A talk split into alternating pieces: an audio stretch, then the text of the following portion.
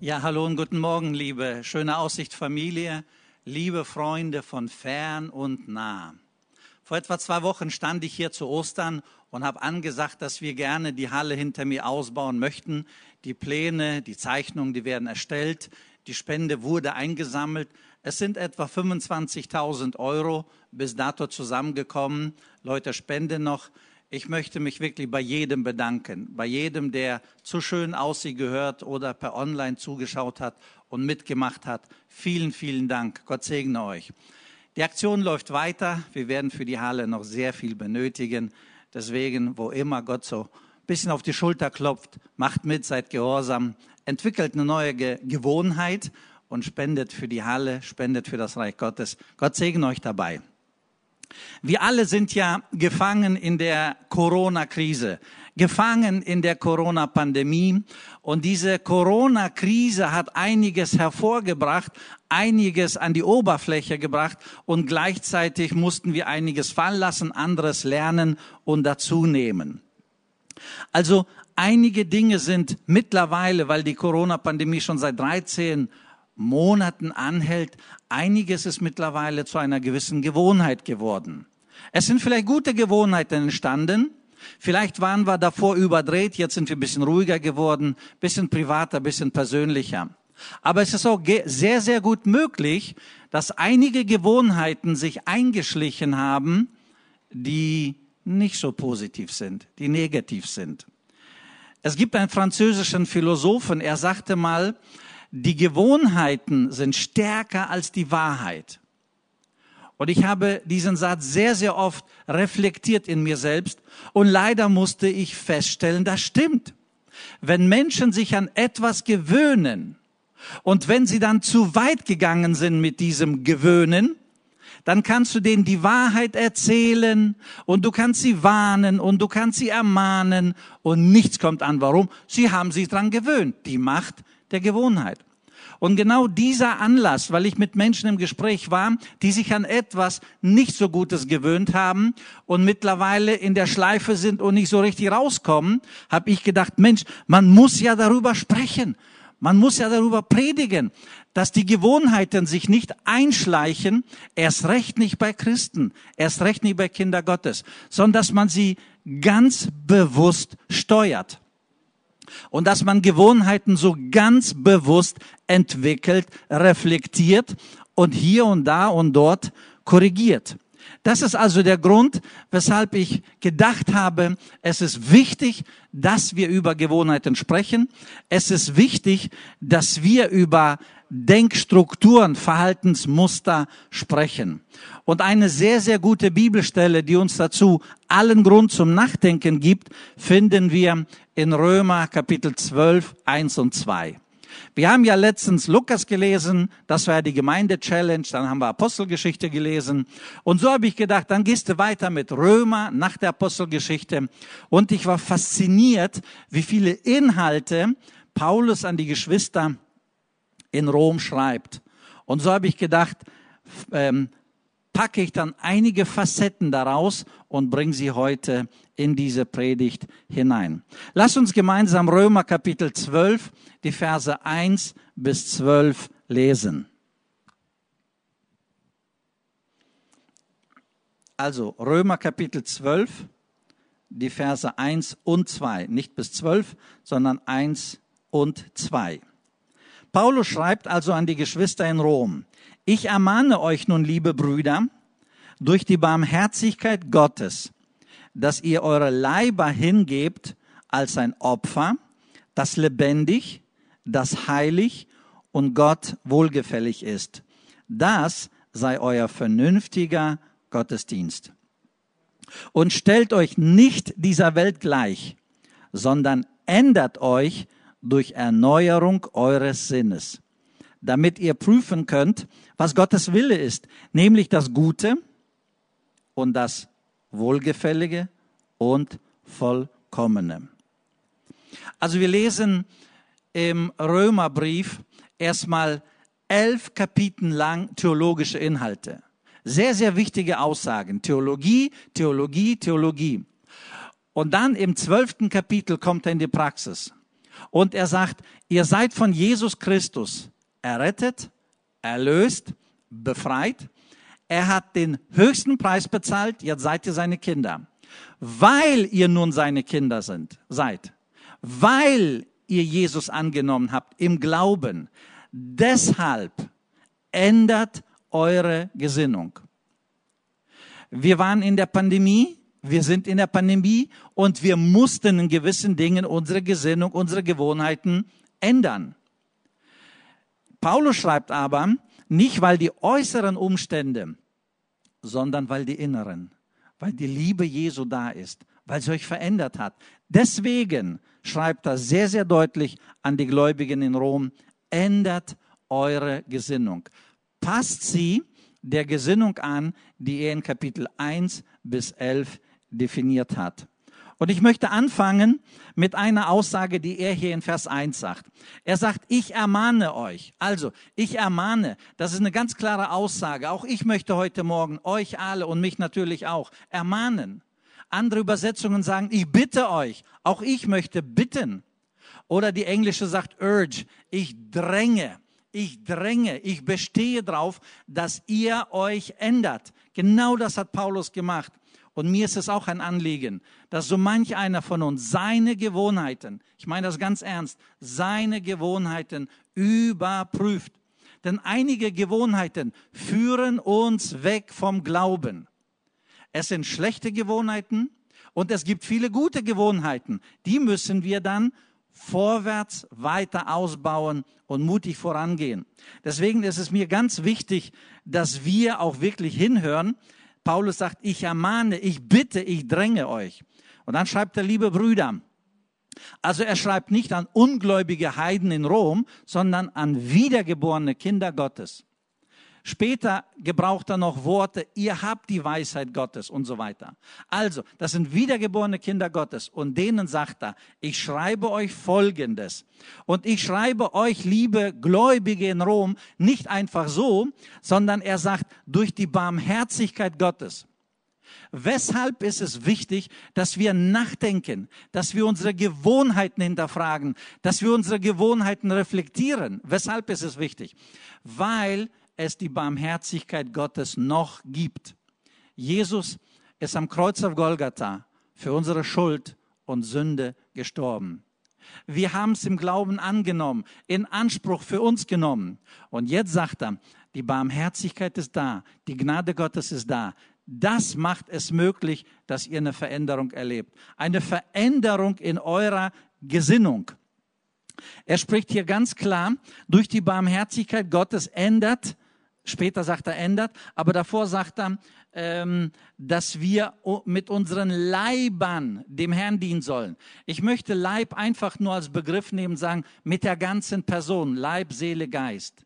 Komplett, dass wir ganzheitlich uns dem Herrn weihen. Dass wir nicht nur so ein bisschen seelisch hier, körperlich da, sondern dass wir das einheitlich sehen und sagen, wir geben durch die Barmherzigkeit Gottes uns selbst Gott hin. Wir verändern uns durch Gottes Wirken, damit wir, er sagt hier, ein lebendiges Opfer sind. Paulus gebraucht Begriffe aus dem Alten Testament, wo Tiere geopfert wurden, dann waren sie tot und dann wurden sie zerstückelt und geschlachtet. Dieses Kapitel ist Geschichte. Im Neuen Testament hat Jesus alles bezahlt. Wir müssen nicht mehr tot sein um sozusagen ein Opfer darzubringen. Wir dürfen leben. Und mit diesem Leben, das Jesus uns gibt, dürfen wir verändert unser Leben gestalten. Nämlich dieses verändert bedeutet heilig. Er sagt heilig. Was heißt heilig? Wir sind abgesondert für den Herrn. Wir sind abgesondert für Gott. Wir sind nicht graue Masse. Wir sind nicht große Masse. Wir sind abgesondert für den Herrn. Und aus dieser besonderen Stellung sollen wir auch ein besonderes Leben im Alltag führen. Nicht so wie alle, sondern besonders. Und dieses besonders definiert er, indem er sagt, Gott wohlgefällig. Ganz klar. Er sagte, gewöhne dich an einen Lebensstil, der Gott gefällt. Tue Dinge, die Gott wohlgefällig sind. Tue Dinge, damit Gott geehrt und gepriesen wird. In Vers 2 geht er weiter und bringt da noch interessante Gedanken rein. Er sagt in Vers 2, stellt euch nicht dieser Welt gleich. Andere Übersetzungen würden sagen, lasst euch auf keinen Fall von der Welt in eine Form pressen, in ein Verhaltensmuster pressen, in eine Denkstruktur pressen. Also die Welt heutzutage, sie versucht natürlich das Territorium einzunehmen. Und die Bibel sagt, diese Welt wird sehr, sehr stark nicht nur von Menschen, sondern auch von satanischen Mächten bestimmt. Also ist ein Kampf. Und die Bibel sagt uns hier an dieser Stelle ganz klar, lasst euch nicht von der Welt in eine Form des Denkens und Verhaltens pressen. Also, es gibt genug, genug, genug Gruppierungen, die irgendwas behaupten. So, und dann versuchen sie ihre Philosophie den Menschen irgendwie beizubringen, aufzuzwingen. In verschiedenen Universitäten wird irgendwas anderes erzählt. Und oft wird das, was dort erzählt wird, das deckt sich nicht mit der Bibel.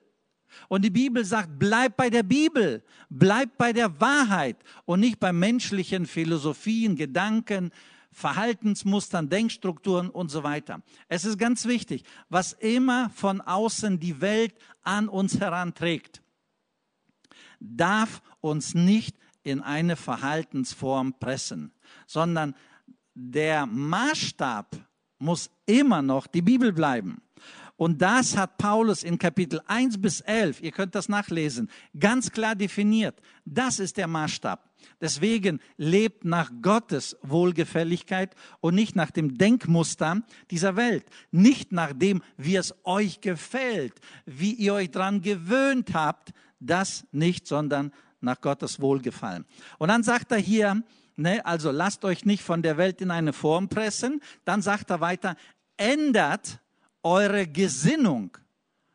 Ich ergänze, ändert eure Gewohnheiten. Denn diese Gesinnung kann uns näher zu Gott bringen, dann sind wir wohlgefälliger im Kontext der Bibel. Oder diese Gesinnung kann uns wegbringen. Und plötzlich sind wir auf Abwägen. Wir sind weit weg von der Wahrheit. Wir sind zwar näher an gewisser Philosophie, an einer gewisser Kultur, wir sind näher an gewissen irgendwie menschlichen Verhaltensweisen, aber wir sind weiter von der Bibel. Und die Bibel sagt sehr deutlich, damit ihr prüfen könnt. Ganz klare Ansage. Änder dein Denken, reflektiere dein Denken, reflektiere, was du für eine Gesinnung hast, wirklich ganz bewusst reflektiere, damit, und jetzt sagt er es hier, damit ihr prüfen könnt, was Gottes Wille ist. Ich behaupte, wenn Menschen allen möglichen Philosophien hinterherhecheln, wenn die sich beschäftigen mit allem möglichen Müll und Mist, Theologien, Theorien und alles Mögliche dieser Welt, die kommen durcheinander. Und die sind sowas von verwirrt, zum Teil zugedreckt und zugemüllt. Sie können nicht prüfen, was Gottes Wille ist. Deswegen sagt er ganz klar, ändert eure Gesinnung. Passt eure Gesinnung, euer Denken, euer Verhalten der Bibel an. Das ist ganz wichtig. Nicht, was ich bis jetzt kannte, nicht, wie ich es gewohnt bin, sondern ändert ändert eure Gesinnung. Wohin? Und hier sagt er auch in Vers 2, nämlich, also, was ist Gottes Wille? Wohin sollen wir uns entwickeln? Nämlich zum Guten, zum Wohlgefälligen und zum Vollkommenen. Für mich ist es eine ganz klare Position, die die Bibel uns gibt. Egal ob wir in Corona, egal ob wir im Dorf oder in der Stadt leben, egal ob wir intellektuell unterwegs sind oder eher vielleicht primitiv, es gibt eine klare Ansage, ändere deine Gesinnung. Und jeder von uns ist gemeint, jeder von uns gefragt, dass wir nachdenken. Bringt meine Gewohnheit, bringt, bringen meine Gewohnheiten mich näher zu Gott? oder halten sie mich auf Distanz. Was sind eigentlich Gewohnheiten? Ich habe mal bei Sprüche nachgeguckt und die Bibel unterstützt diesen Gedanken. Die Bibel sagt ganz klar, gewöhne einen Knaben an seinen Weg, so lässt er nicht davon im Alter. Also Sprüche 22.6 sagt ganz klar, bringe einem jungen Menschen etwas bei, gewöhne einen Knaben, so lässt er nicht davon im Alter. Also, wenn er etwas verstanden hat, er hat sich daran gewöhnt, denken wir dran, die Macht der Gewohnheit, dann bleibt er dabei, dann hält er sich dabei und hält sich dran. Was ist eine Gewohnheit? Ich habe mal ein bisschen nachgeschaut. Was ist eine Gewohnheit?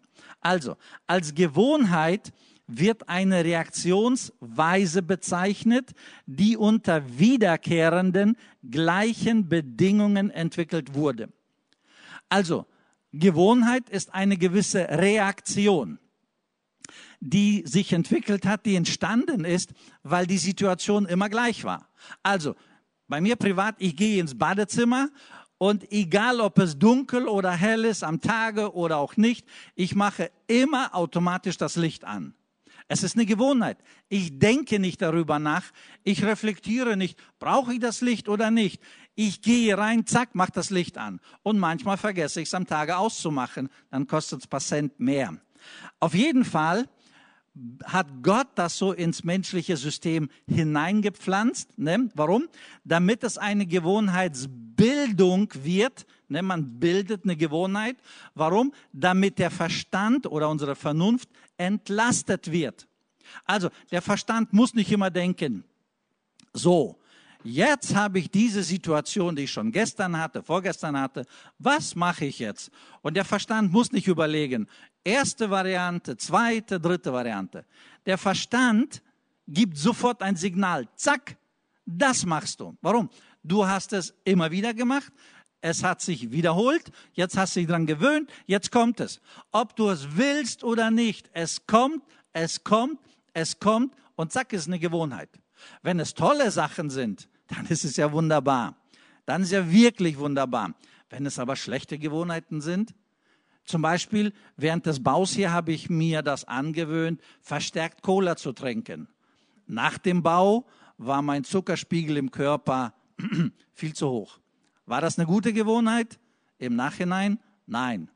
Also, ich musste unter schweren Entbehrungen mich von Cola absagen und zurzeit trinke ich ganz selten. Ich trinke, aber ganz, ganz selten.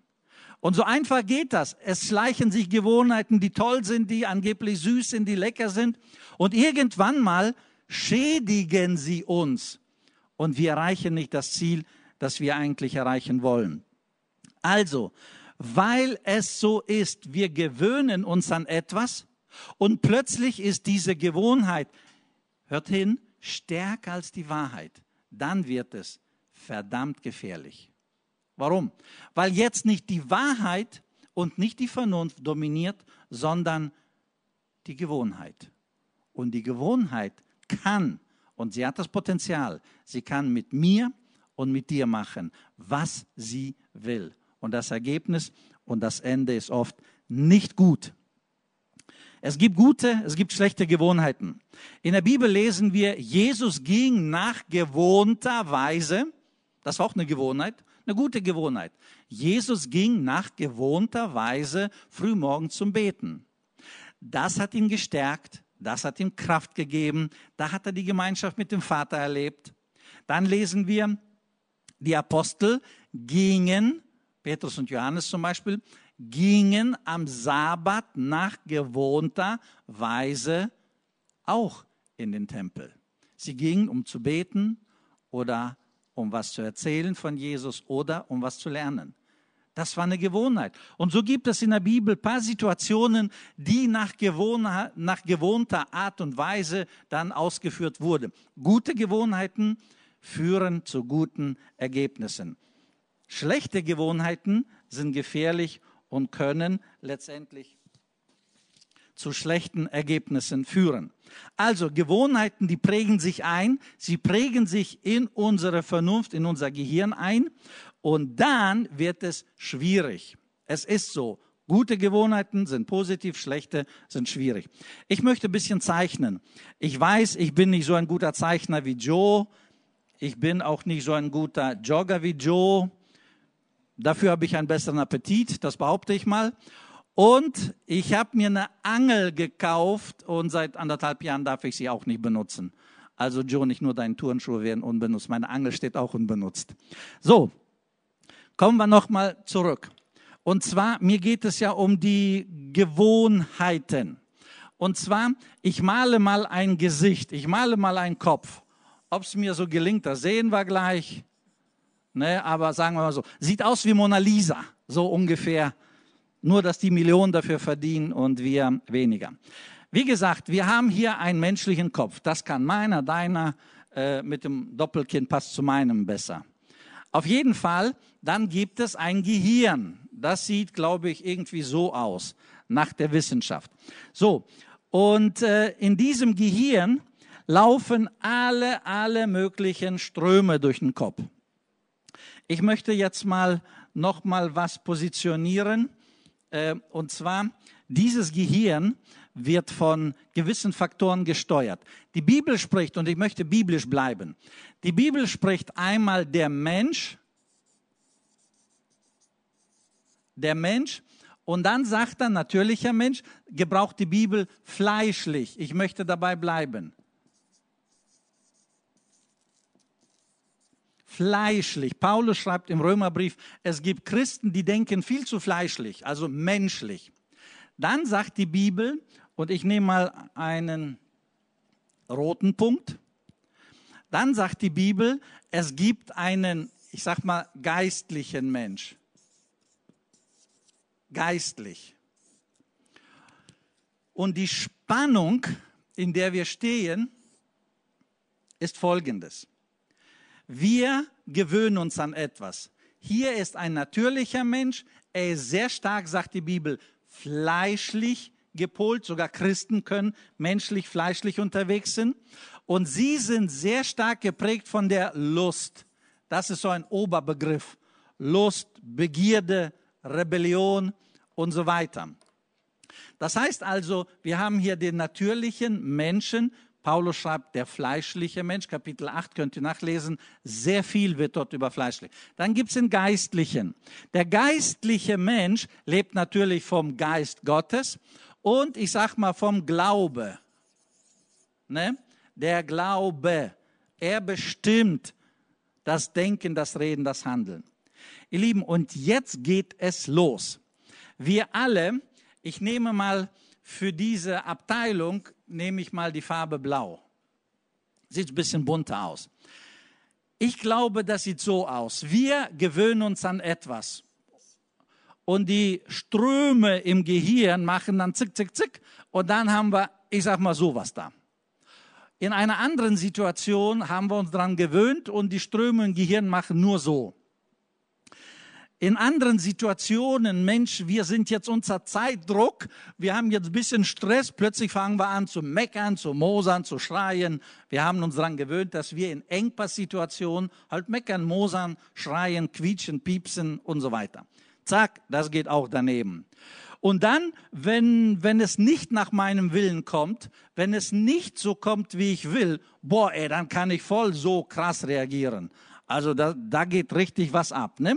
Also, der natürliche Mensch ne, mit seinen menschlichen, fleischlichen Gewohnheiten, Impulsen, ne, wenn gesagt wird, wir sammeln eine Spende, ja, die wollen nur mein Geld. Alles klar, das müssen wir auch noch dazu nehmen. So, zack, ganz unten ist das so gemalt. So, also jetzt haben wir bei der roten Ampel, wenn einer steht und schläft, da schimpfen wir.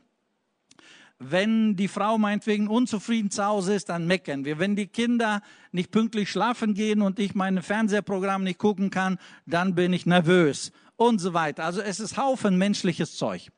Jetzt sagt Paulus, ändert eure Gesinnung. Ganz klarer Fall. Ändert eure Gesinnung. Das muss weg und das muss rein. Jetzt kommt es. Also, Kinder schlafen noch nicht. Ich will eigentlich meine Programme gucken und die Kinder schlafen immer noch nicht. Was kommt jetzt geistlich? Geistlich kommt es plötzlich so. Oh Mann, ey. Und ich behaupte, von dieser im Gehirn irgendwie eingebrannten Wegen zu diesem, das ist ein Kampf. Und so manch einer fängt wunderbar ab. Okay, ich, Kinderchen, ich komme gleich, wir beten gleich zusammen. Wir singen sogar noch ein Liedchen mit euch. Die fangen an, wunderbar. Ich hoffe, das sieht man so. Wunderbar, wunderbar. Plötzlich rutschen die ab. Plötzlich sind sie wieder an der alten Spur. Gut angefangen, schlecht geendet. Tatsache ist, wir müssen uns anstrengen. Ich meine das wirklich, anstrengen. So wie Joe joggen wollte, mehr, mehr, mehr. Er musste wirklich rausgehen, laufen, tun, joggen, damit er auf später 20 Kilometer kommt. So müssen wir hier nochmal, nochmal, nochmal, nochmal. Und irgendwann mal haben wir aus dieser Gewohnheit zu meckern, weil die Kinder nicht schlafen und zu meckern, weil ich jetzt mit denen noch beten muss oder zu meckern, weil ich mit denen jetzt abends noch ein Gebet sprechen will. Ich will ja zu meinen Programmen, ich will ja dahin. Plötzlich kommt das Geistliche immer stärker, der Glaube wird deutlicher und der rote Strich wird sichtbar. Ich versuche jetzt ein bisschen zu zaubern und plötzlich mit der Zeit ähm, ne, merken wir, oh, geht nicht mehr, ganz schlecht, so wie im richtigen Leben. Auf jeden Fall mit der Zeit, mit der Zeit trocknet diese alte Gewohnheit aus und eine neue kommt ins Leben. Und genau das Gleiche, wenn wir uns geistlich ernähren, geistlich beschäftigen, genau das Gleiche kommt dann hier, dass man gedacht hat, boah, die wollen nur mein Geld. Oder boah, die wollen nur meine Mitgliedschaft. Oder die wollen nur dies oder jenes. Oder an der roten Ampel meckere ich und so weiter. Plötzlich werden komplett andere Verhaltensweisen. Hieraus wird sowas, hieraus wird meinetwegen das, hier wird auch so und hier entwickelt sich das so. Merken wir? Und plötzlich von der einen Gewohnheit gehen wir zu der anderen Gewohnheit und unsere Gewohnheiten, die werden die roten, die geistlichen, die werden immer stärker. Der natürliche Mensch, er hat Gewohnheiten im Bereich vom fleischlichen, von der Lust, von der Rebellion, von der Begierde, von der Macht. Und der Geistliche wird getrieben vom Geist Gottes, von der Liebe. Und mir ist es echt ein Anliegen, dass wir unsere Gewohnheiten überprüfen, dass wir unsere Gewohnheiten verändern, dass wir ganz bewusst daran arbeiten, an einem neuen Verhalten, damit wir das Wohlgefällige tun können, damit wir Gottes Willen umsetzen können. Ich habe einen Gedanken, der mir ganz, ganz wichtig ist. Wenn Gewohnheiten außer Kontrolle geraten, dann werden sie zu einer Sucht. Wenn Gewohnheiten außer Kontrolle geraten, dann werden sie zu einer Sucht. Und das wollen wir nicht zulassen. Die Bibel sagt ganz klein Römer 1, der Römer 1 Vers 16, der Glaube, das Evangelium wird dort gesagt, ist so stark, das rettet jeden Menschen, der daran glaubt. Wenn du glaubst, dass die Barmherzigkeit Gottes deine Gewohnheiten verändern kann, dann kämpfe drum. Dann setz dich ein. Dann bete drum. Dann ringe drum, dass deine Gewohnheiten umgesetzt werden. Wenn die Sorgen groß werden und wenn du merkst, dass es irgendwie nicht so einfach ist, dann tausche die Sorgen, die alten Gewohnheiten mit Gebeten ein und dann bete.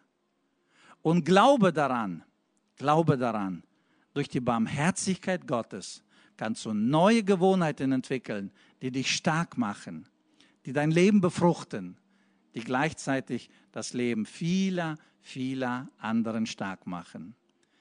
Ich wünsche dir Gottes Segen. Und du weißt ganz genau, welche Gewohnheiten du austauschen sollst. Von vielleicht menschlichen Schwächen zu geistlichen Stärken. Und die Barmherzigkeit Gottes wird dir dabei helfen. Gott segne dich dabei. Amen.